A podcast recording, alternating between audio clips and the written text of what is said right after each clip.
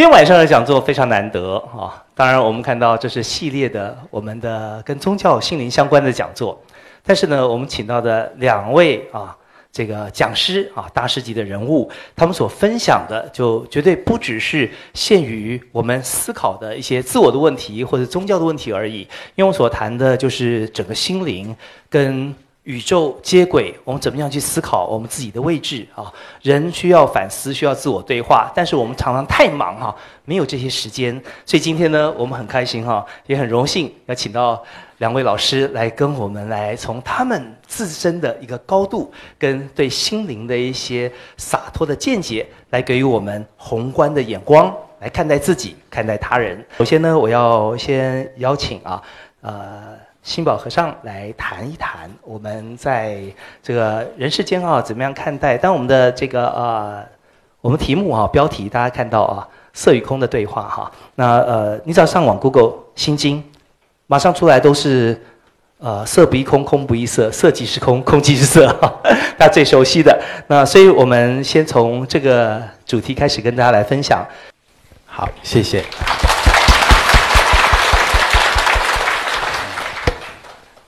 啊，林老师啊，我们主持人啊，还有大家吉祥啊，谢谢。好，相信大家对于《心经》所讲的“色不异空，空不异色”可以说是耳熟能详。那么，有关于色啊与空的问题呢？其实，在几千年前，大家呢都在议论、讨论这样的一个议题那么，像在佛教啊，在佛陀在世的时候。我们讲这个叫原始佛教，佛陀涅盘呢之后，我们讲根本佛教。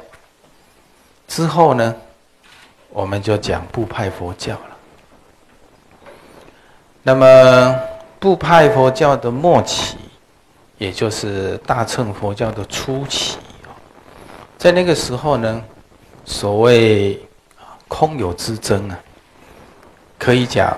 已经很明显了那么，在空的理念这一边的一个代表人物，我们讲龙树跟提婆；在有这一边的代表人物呢，我们讲无左与世亲呢。那么这个问题，应该就是我们会想到，这个世间到底是有？还是没有的问题，啊，所以呢，啊，我们大佛法语啊，有一个叫，呃，我们看一座山哈，横看成岭，侧成峰，远近高低啊，各不同。所以你说这个山，它是岭还是峰呢？你说我只说岭，这样对吗？不对，我只说风，对吗？当然也不对，所以它是怎么样呢？它同时有岭，同时也有风。所以这个问题呢，它其实也可以这样做解释了。所谓世间呢，就是空与有呢，可以讲是一体两面呢，所以，如果我们要硬是跟它分开的话，我觉得这个是不对的。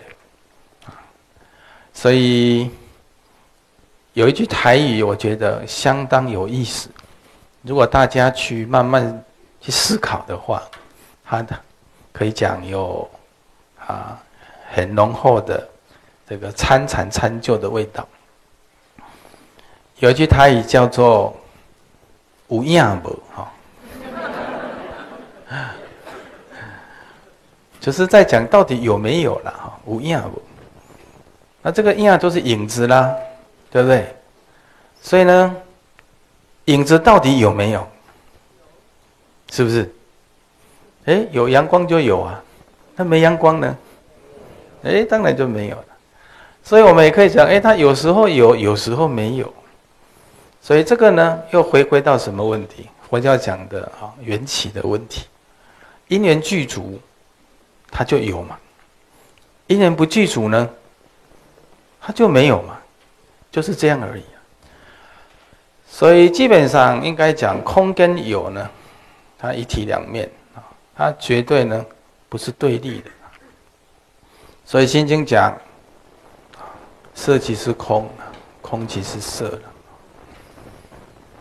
那么，如果要硬是对立的话呢？其实这个是佛教讲有所谓的二边见啊，就不正确的见解。如果硬是要分开对立的话，我们会犯了这样的一个毛病，就是堕入二边见。比如说，你太执着于空，你很可能啊，就会堕入到所谓的。断灭的问题，断灭，什么都没有，好，所以这叫恶取空呢，这样其实很危险，相当危险。那你如果太执着于有，那变成说我们对于世间呢太在意，太挂碍，那这个呢又是呢烦恼重生，好，所以这个世间呢可以说。空跟有，它是同时存在。啊，比如说我们讲这个声音，声音当你听到的时候，它就，它就消失了，对不对？那你说它到底是有还是没有？还是这个问题啊？好，还是这个问题。好，那么重点呢，当然就是我们透过空跟有的一个了解哈，我们对世间不要产生。太多的挂碍，我觉得这样就可以了。不产生挂碍，就是不烦恼嘛。那佛陀他要我们做什么？他就是要我们在世间活得不烦恼。他希望我们在世间活得很快乐、很解脱、很自在。所以呢，应该讲我们不要。堕入到啊空与有的一个对立问题，好，它是一体两面的，好，世间呢不就是空与有吗？好，所以应该呢啊，大家对于空有呢，也不要说是争论啊，其实呢，它是一体的，好，就好像一个人。有前面，当然有什么？当然有后面。你说我只要看前面，我不看后面，我觉得这个也不可能啊，是不是？所以我们也常常讲哦，我们用用多方面的角度来看一件事情，我觉得呢，这样呢，啊，会比较圆满哈。好，谢谢啊。好，我们非常谢谢新宝和尚。其实呢，这个虽然说十五分钟啊还没有到，但是已经充分表达。那但是在这边我们有几个既定的题目啊，我们也欢迎。其实现在啊，我们在现场啊坐满了，有一千多位朋友同时在现场可以啊，在这个时空环境里面，我们同步啊可以欣赏到我们今天的对话啊。但是在网络上面哈，但现在哈我没有办法计算多少人哈。那但是刚刚听到线报啊，现在有。六千四百四十五人啊，六千四百四十五人。好，那我接下来呢？第二题我们就要请教林清玄老师啊。我们知道林老师其实他在写作方面哈，呃，非常的卓越啊。他可以把很多呃事物，我们看起来好像平淡无奇，但他描写的非常的鲜活啊，而且也是呃在记者工作的前辈，我觉得真的是。呃，大前辈，所以在这里我们要问一个问题哈，就是既然讲到色跟空，那我们也知道林清玄老师啊，您对色彩方面哈，特别是这个有追寻记忆啊，那这个颜色带给您的人生启示跟体悟又有什么？是不是跟大家一起来分享？好我们掌声啊，欢迎谢谢。呃，今天很高兴来这里跟大家见面。我已经有很长时间没有在台湾演讲了，所以特别谢谢佛光山这一次邀请我，让我有这个因缘跟大家见面。那今天讲到这个色与空啊，有很多人看到我的名字，读到我写的文章，都会觉得说：“哎，林清玄是一个笔名啊，因为写佛教的文章嘛。”林清玄不是笔名，是我的。本名啊，那我出生的时候很奇特啊，我出生的时候没有哭啊，脸上还带着神秘的微笑。那我爸爸很紧张啊，当场就给我打屁股，打到哭为止啊。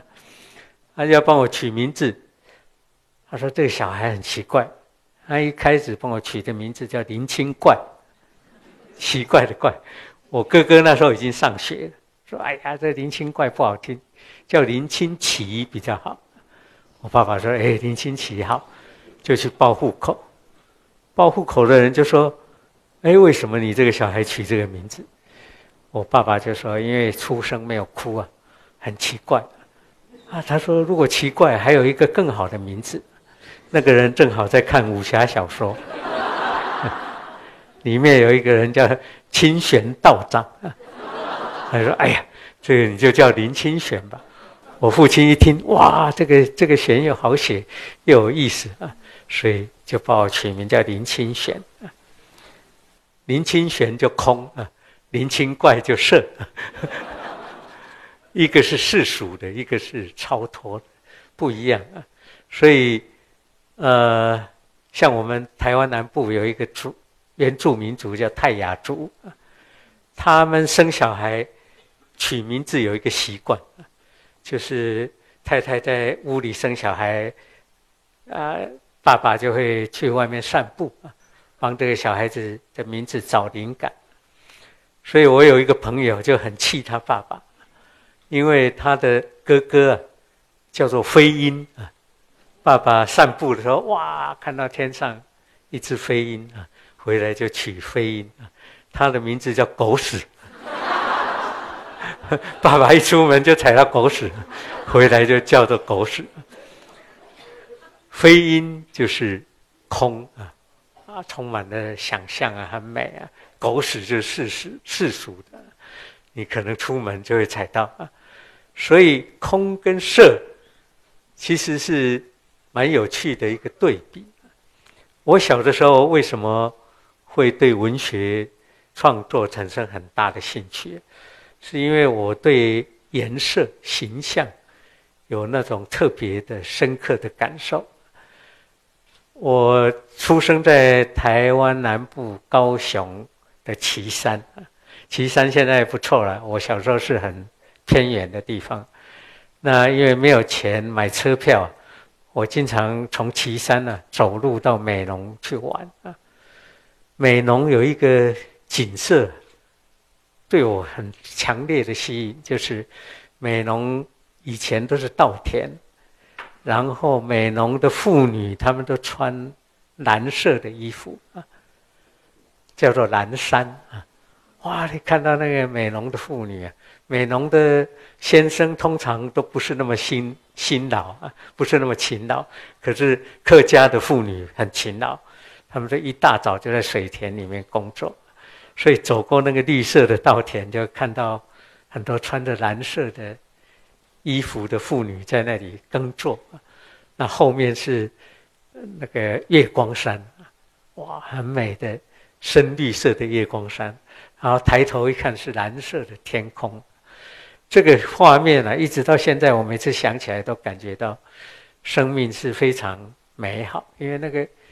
那个美是超脱了贫困的生活的那种美。虽然生活很苦啊，啊，每天都吃不饱饭呢，可是光是想起那样的画面呢，就给我带来很大的这种启示啊。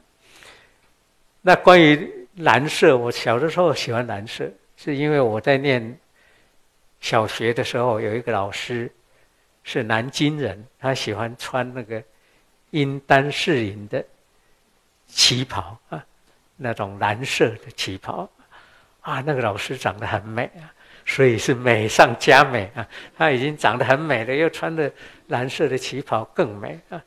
常常我都忘记他在讲什么啊，就一直欣赏那种美啊。所以美乘以二乘以四乘以六，这样慢慢的长大，我就常常常想，将来如果我要写文章或者要创作，一定要把这种美写出来啊。所以很多颜色对我有很大的启示啊，像像蓝色，啊。有一个蓝色我很喜欢，应该所有的女生也都很喜欢，Tiffany 的蓝啊，Tiffany，Tiffany 装那个钻石戒指的那个盒子上面有蓝跟白啊，那个蓝就很美啊，不要看到钻石就已经很美啊，大家以为钻石很珍贵啊，钻钻石也还好。我记得我要跟我太太求婚的时候，啊，我就在想。我没有钱买那么大颗的钻石啊，那如果买一个零点三分的，那就太太逊了啊，那怎么办呢？我写了一张卡片，上面写两句话：“纵有才名冠江东，生生世世与君同啊。”即使我的才华名声啊，贯通整个江东地区啊，我愿意生生世世跟你在一起。他当场感动的不得了，就答应嫁给我。所以你看，不一不一定要买钻石啊。这在那个很刹刹那间很饱满的感动，那个就超越钻石啊。钻石是啊，你有钱就买得到，可是那个真正的珍贵的东西，是你有钱也买不到，它超越世俗的这种形象。虽然 Tiffany 的蓝很美啊，啊，还有各位喜欢喝茶的人，喜欢 George Wood 啊，乔治伍德的那个蓝啊，那个那种更深的蓝，还有更深的蓝是保时捷的蓝啊。小时候我就很喜欢这种蓝色啊，但是长大以后啊，因为佛教的关系啊。我也喜欢别的颜色。我跟佛教的因缘很深。我九岁多就皈依佛教。哎呀，为什么会这么早就皈依佛教？那是星云大师到佛光山去开山的时候，我的父母亲因为他们都有很深的宗教信仰，所以他就说：“哎呀，那个卖不掉的龙眼呢，背到佛光山去给师傅吃。” 那并卖不掉，并不是不好的，是因为盛产嘛，啊，所以有时候会背龙眼、背荔枝啊。那有一年正好轮到我背龙眼到山上给师傅吃啊。当我把那个箩筐放下来的时候，有一个人跑过来跟我讲说：“哎，小朋友，你要不要皈依啊？”我说：“皈依是啥？皈依是干嘛？”他说：“皈依就是拜一个师傅啊。”我说：“拜什么师傅啊？”他说：“拜那一个师傅啊。”我抬头一看，哦，这个师傅长得很英俊啊，又很高大啊，这个有资格做我的师傅，我就跑去皈依啊。我是这样开始进入佛教，就皈依了星云大师啊。所以大师现在看到我，就像看到小孩子一样啊。那我看到他就想起年轻时代的那么帅的高大的师傅啊。哎呀，就这样皈依的佛教啊。皈依佛教以后，并没有很深入的进入佛教，但是就喜欢佛教的东西啊，比如说喜欢佛教的颜色。我这一辈子最喜欢的颜色就是蓝色、灰色、褐色啊、黑色，后面三个颜色都是佛教的颜色啊。每次看到师父穿那个灰袍子，啊，哇，就很感动啊。有一次我在啊青城山。在大陆的青城山，看到出家师父穿着黑色的袍子，从那个很高的楼山梯走下来，那个好像天梯一样。青城山很高，所以他们走在云雾里面，灰色的袍子走在云雾里面，哇，美呆了，真的很美。将来希望我也可以穿灰色的袍子啊，啊，咖啡色，咖啡色在佛教里面叫粪沼衣啊，就是好像涂了粪便的那个脏的贱的衣服啊，并不是真真的贱，而是那个颜色不起眼。你走在哪里，人家不会特别看到你。但是我也很喜欢啊，咖啡色，很多的颜色都给我们很多的启发啊。像我们在家人就白色，在这个佛教里面叫做白衣啊，有婆舍有婆姨都要穿白衣。有一年我准备出家，我就跑到山上去闭关。闭关想说：“哎呀，现在是白衣了，我受了五戒，我要穿白衣，我就买了七套白色的衣服，白色的鞋子，每天都穿白色的。人家以为我都不洗澡啊，其实不是，是每天换一套白色，然后就在山上闭关啊，自己给自己闭关啊，每天努力的读佛经啊。”所以那个闭关的那几年呢，我读了两千多部佛经啊，我每天读，每天读啊。闭关三年以后，我想，哎呀，现在现在已经一定是气质特别好了啊。但是这个闭关没有人没有人帮我护关呢，我都要自己每个月要到山下去采买食物。有一天。我就到山下去买一个月的食物，结果就站在一个摊贩旁边啊，然后，呃，突然有一个人跑过来跟我讲说：“请问，老板，你的五花肉怎么卖？”我当场吓一跳啊！原来我站在肉摊前面，你看不出来我全身都穿白衣吗？啊，气质那么好。看不出我有修行吗？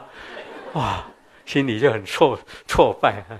结果就跑到旁边去，结果突然有一个人跑来问我说：“老板，释迦怎么卖？”呃，跑到那个水果摊前面，以为我我我说我的释迦不卖啊，当场就很气啊！我谢天不被被啊，呃，想到佛的那个头上啊都是鸟粪嘛，那个不是鸟粪，那个头发都卷起来了。好，当时给我很大的震撼。你的气质怎么样？一般人是看不出来。你穿全套都是白的，不表示你的心是纯洁的啊好，所以真正的修行是在改革内在的习气啊，而不是啊你穿什么衣服，你变成什么样子。所以中国字有几个汉字，有几个字很有意思。一个是人字边，一个是深山的山，这神仙啊，什么样的人变成神仙？心里一直往山上走的人，一直往空的方向追寻的人，最后变成神仙。另外一个是人这边右边一个山谷的谷，世俗的啊，怎么样的人变成世俗的？就是心里一直往欲望、往色去追寻的。色并不是，呃，很色的颜色啊，而是，呃，各种形象、各种你可触及的、可见的事物，叫做色啊。这个叫做俗啊。那你要变成仙，还是变成熟呢？另外有一个字是人字边一个福，就是佛。佛翻成白话，简单的讲就是不是人。佛是不是嘛？为什么佛不是人？因为他已经隔除了所有的世俗的色的部分，他的内在里只有空，哇，这个就很了不起啊！啊，内在里隔除了贪嗔痴慢疑，变成悲智行愿力。好，我们说这样是佛。哎呀，空跟色之间怎么样来分啊？我曾经写过一篇文章，我就说，就好像一只蓝色的蝴蝶，或者一只蓝色的我们台湾的特有的蓝雀飞上空中啊。你抬头一看，天空是蓝的，蓝雀也是蓝的，蝴蝶也是蓝的，在蓝跟蓝之间是有不同的。天空是广大的、无染的、恒长的，可是蝴蝶可能一下就飞过了，然后是实存的，是渺小的。人生大概也就是这样啊，在背蓝天的背后，有一个很大的空啊。可是你过去一刹那，你你这个形象的有形象的实存的一切，一下就飘过去啊。所以我写过一首记啊，一首诗记，说白露立雪，第一句是白露立雪。白色的露丝站在雪雪地上啊，愚人看露啊，愚笨的人看到露丝，聪明见雪，聪明的人见到露丝下面是白色的雪。第四句是智者观白啊，有智慧的人他是静观的，他看到露丝的小跟雪的大。他看到露丝的动跟雪的静，看到白跟白之间的分别跟相同啊，各有妙处啊，这个叫做智。所以光是看就很多层次啊。你看一个东西，哎不够清楚，你见啊，再近一点看啊，这个叫见。那观呢，就是坐下来，你的眼睛，你的。啊，观右边是见嘛，啊，左边是两个眼睛啊，你有一个坦然的，然后啊比较空的那种看啊，就是看见观啊，所以静观很重要啊，你在静观这个世界啊。那我在我我写文章的时候，经常会想啊，我希望我的文章里面。有颜色，有样子，有呃形式，有各种各种的感情啊。但是我希望这个文章是通向一个更宽广的或者更静观的那种状态啊。我希望人可以透过我的文章去看到那个背后的那些观点啊。所以啊。颜色虽然对我有很多的启发，但是我常常会想，这些你眼睛所看见的事物，刹那就会变灭啊。年轻的时候不会感觉到那么那么急迫啊。现在我快要六十五岁了，有一些东西就变得很急迫啊。来日方短。去日苦多啊！以前的日子，哇，都已经过去了！将来的日子可能很短了，所以就会比较紧急的，希望能去触及到那个生命里那些更高的境界。如果从佛教的观点来看，我觉得所有在这个世间所呈现的事物，色声香味触法。引动了我们的眼耳鼻舌身意，然后让我们看到眼前所见的一切，那就是要用来启发我们的智慧，使我们迈向生命的更高的境界啊！生命更高的境界，当然啊，有的人会讲说：“哇，那很难呐。”其实有很多人在很短的一生里面就从。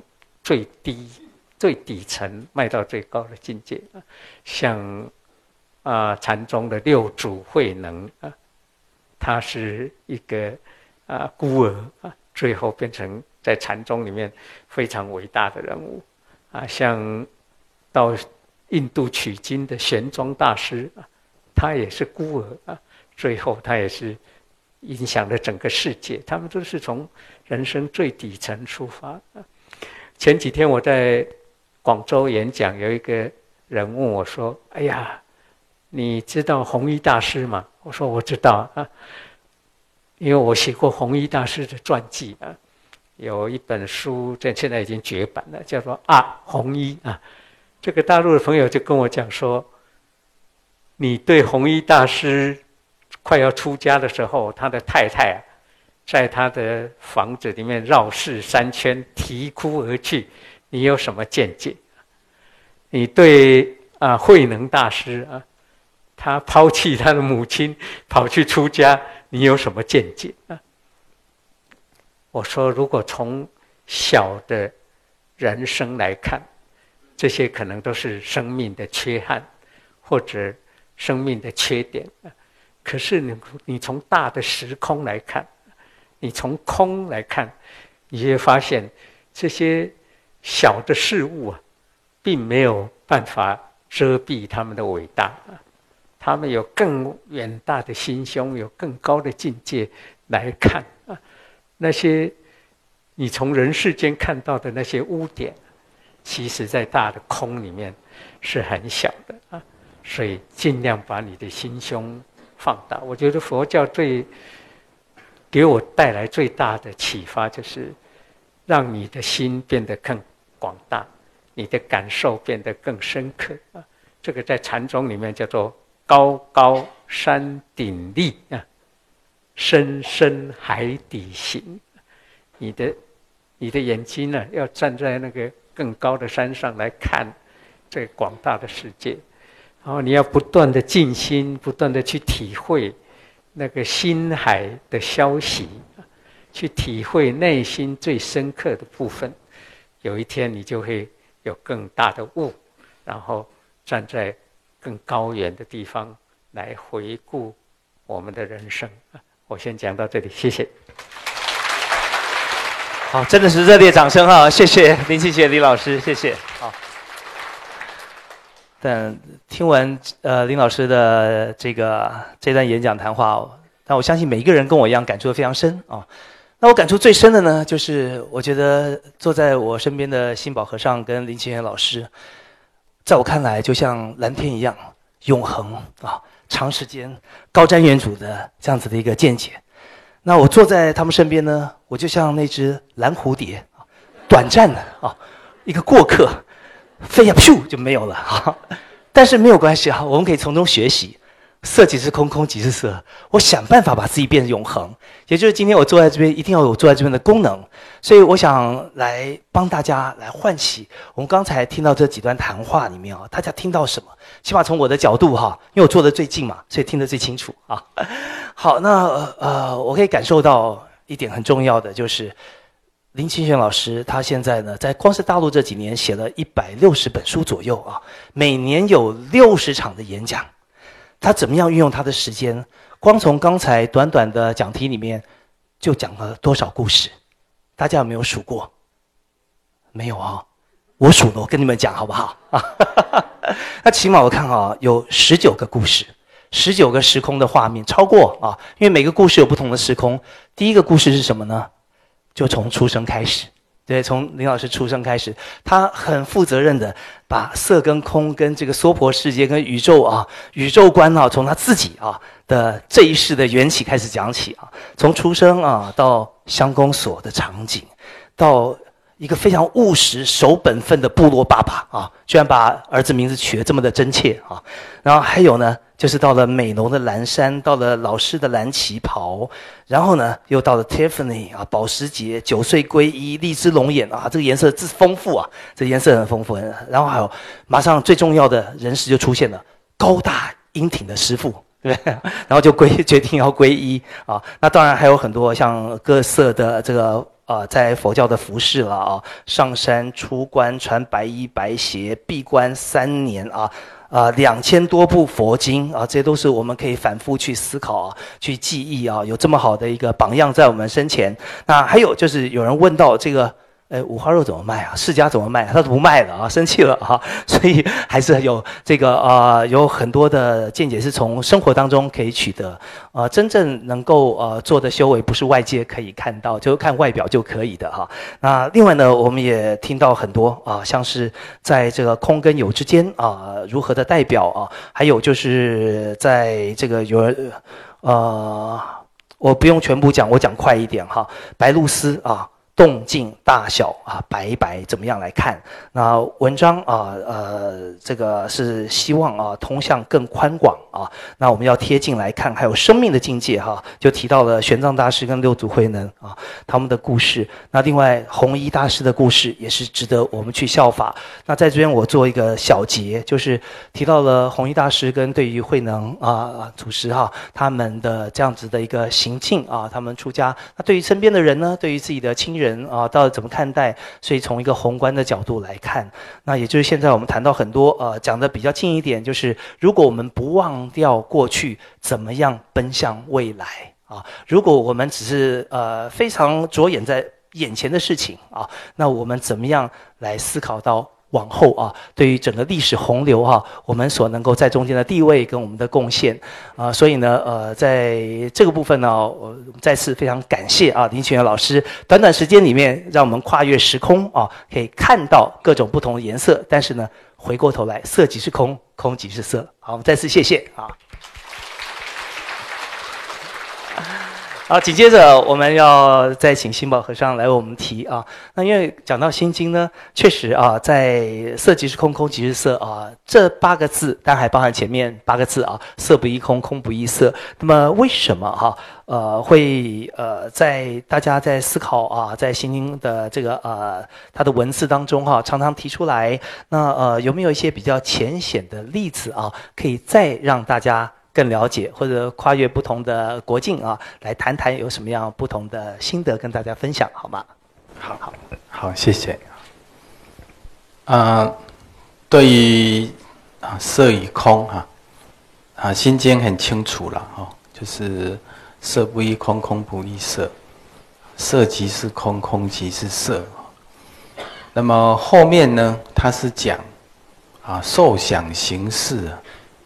亦复如是，所以他在告诉我们，除了色之外呢，受想形式也是一样。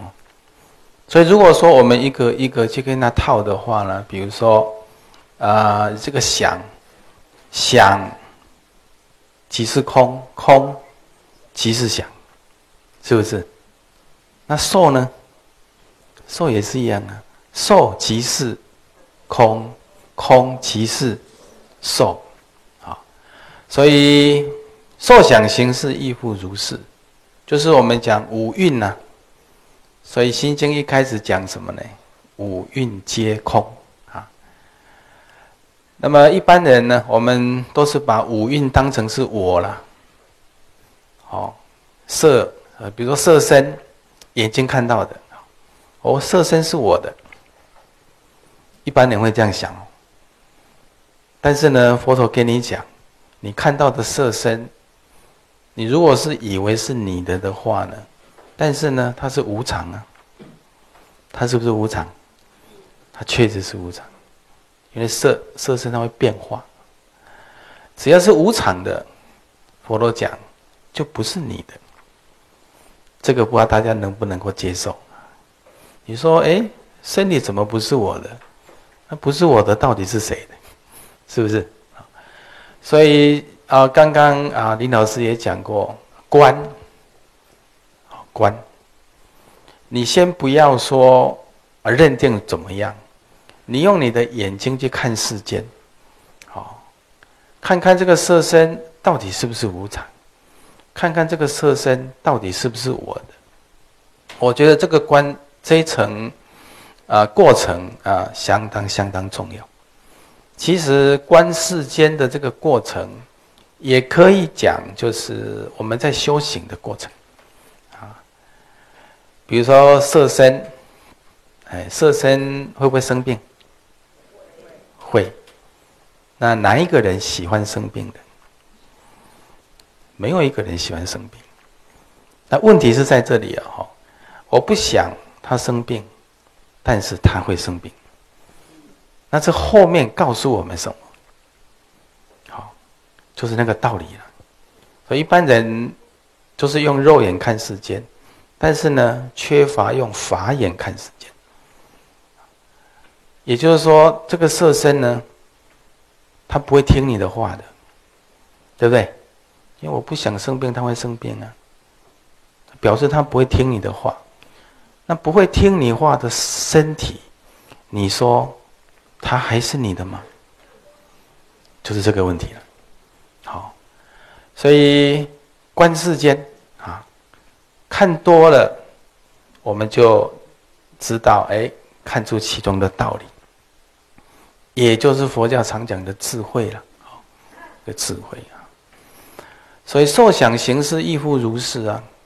比如说哦，我们常常会情绪化啊，情绪化，所以你会认为。情绪就是我呀，我就是情绪啊。但是你如果以无常无我来观你的情绪，确实，哎，你可以肯定佛陀讲的啊，所谓受想行识，所谓无常非我所的问题，你可以看到另一个另一境界的这样的一个心境，好，不是用肉眼看世间哈，你要用法眼看世间。因为在现象的背后，它确实有很多很多的道理。所以呢，啊，我们讲讲色即是空啊，空即是色，这个呢，其实就是佛陀在解脱之后，他真的哈，在提醒我们的一个地方。那如果我们太执着于色身，你可能就会认为，色呢，它是永恒的，啊，我希望它不要变的。但是实际上，它是空的，它与空相应哦。所以这里我们也讲一讲啊，那什么叫空呢？呃，空不是没有啊。其实要了解空，就是要如实的去知道什么叫做有。有就是存在嘛，啊，存在的叫有嘛。我眼睛看得见呢，耳朵听得到啊，存在的世界。那你看到的、听到的、感觉、感受的，它会不会变化？它会变化，而且呢，它一直在变化，啊，一直在变化。好，就好像说我们眼睛看到闪电的时候，它早就不见了。但是你有没有看见？你有看见，但是呢，你也不知道它从哪里来，你也不知道它到了哪里去。好，所以这种所谓世间缘起哈，以佛教来讲叫缘起性空呢。所以它是短暂性的，那么它也有幻化性，甚至呢，它还告诉我们一个智慧，叫做不可得，啊，不可得。啊，二祖慧可大师哈，他要去找达摩祖师安心呢。达摩祖师就跟他讲：“你要安心可以，你把心拿来，哎，我来替你安呢，对吧？这合乎道理吗？心拿得出来吗？拿不出来。所以慧可大师那终究明白，密心了不可得了。所以。当慧可大师讲出这样的话的时候呢，达摩祖师就跟他讲啊：“我已经啊，把你的心给安好了，因为你知道什么？世间不可得，世间不可得，难道你还会有所希求吗？你当然是知足了，对不对？知足，知足呢，你就无所求。”所以外无所求啊，啊，内心无所得，这个我们处在世间啊，确实会很自在。我们就讲这个从无常无我，所谓空，其实空就是无常无我了。你要了解空，第一个阶段哦，第一个阶梯就是了解无常，啊，第二个阶梯呢就是了解啊这些非我所，所以这个无我呢，在《金刚经》讲很多哈，比如说无我相、无人相啊、无众生相、无寿者相啊，可以说讲了一直在重复这样的一个议题哈。好，所以无常无我就是空，甚至我们讲不可得啊，《心经》讲无所有啊，在讲它的空性啊，不是在讲它的没有，因为这个空性呢，是从观察有来的，观察。世间的现象的变化，所以我们知道哦，原来世间啊，你看到的虽然短暂，虽然有，但毕竟不可得。所以我们可以以实际的例子来看啊，比如说啊，因为呢，这个世间有了打火机啊，你看现在还有火柴棒吗？它不见了，对不对？消失了，好。所以它存在的世存在世间的时间短暂，好，因为呢有因缘，好取代它，所以呢它不见了，好，所以它本来有，那现在没有了。所以佛教讲本无今有啊，本有今无，哈，三世十法呢无有是处了，好，本来有的现在没有了。所以算盘也是一样啊，有了计算机之后，现在还有人。还有人打算盘吗？很少了哈。就像你看，现在每个人手中拿的数位相机，你还在用底片吗？没有啦。但是这些东西本来以前都有啊，对不对？现在不见了。所以你可以印证佛陀讲的哦，原来世间就是这样，一直在变化，好，一直在改变。所以，尤其是在我们了解不可得哈的这么一个情况底下，那么这个不可得其实就是解脱的智慧，啊，解脱的智慧啊。我们就讲，啊，大师好了，大师到了这个佛光山，那个时候是荒山嘛，荒山。很多信徒就讲，这个地方呢，啊，鬼都不来。大师说没关系，佛来就好了。所以大师呢，他可以把荒山变为佛国净土啊。那为什么大师有这样的智慧呢？因为他知道荒山不可能永远是荒山，是不是？哎，表示说，哎，大师知道荒山。不可得啊，所以他不会去挂碍，不会去执着，这个是荒山。所以大师呢，他知道因缘呢，只要给他因缘，他就会改变。好，就就改变嘛，改变不就是无常嘛？所以大师也勉励我们啊，我们修行呢要越变越好。人虽然会变，世间虽然在变，但是要越变越好。我想这是一个。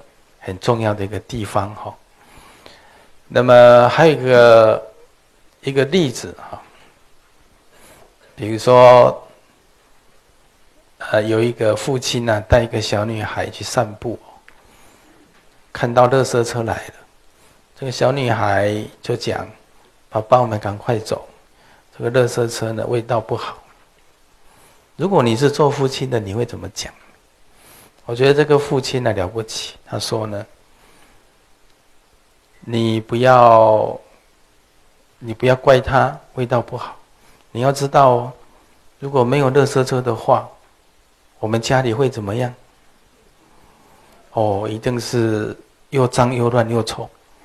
所以你看，这个父亲的一一句话的提醒，把这个垃圾车啊。”突然变成什么？哦，一个大菩萨。那实际上本来他就是什么？他就是菩萨嘛。只是我们没有看看出他的殊胜的地方。所以呢，你如果不执着他的这个外相，好，你知道这个外相不可得，所以你就会看到另一层啊智慧的地方。好，我们很多师兄弟在海外啊。也有很多人把仓库变成美术馆的，哎，我觉得他了不起，好，会改变哈。所以这个就是空给我们的智慧，让我们可以改变越来越好。其实就像世间常讲的一句话啦：“扭转乾坤”呢，有没有？你凭什么扭转乾坤？就是你了解世间不可得，所以你有信心去改变它。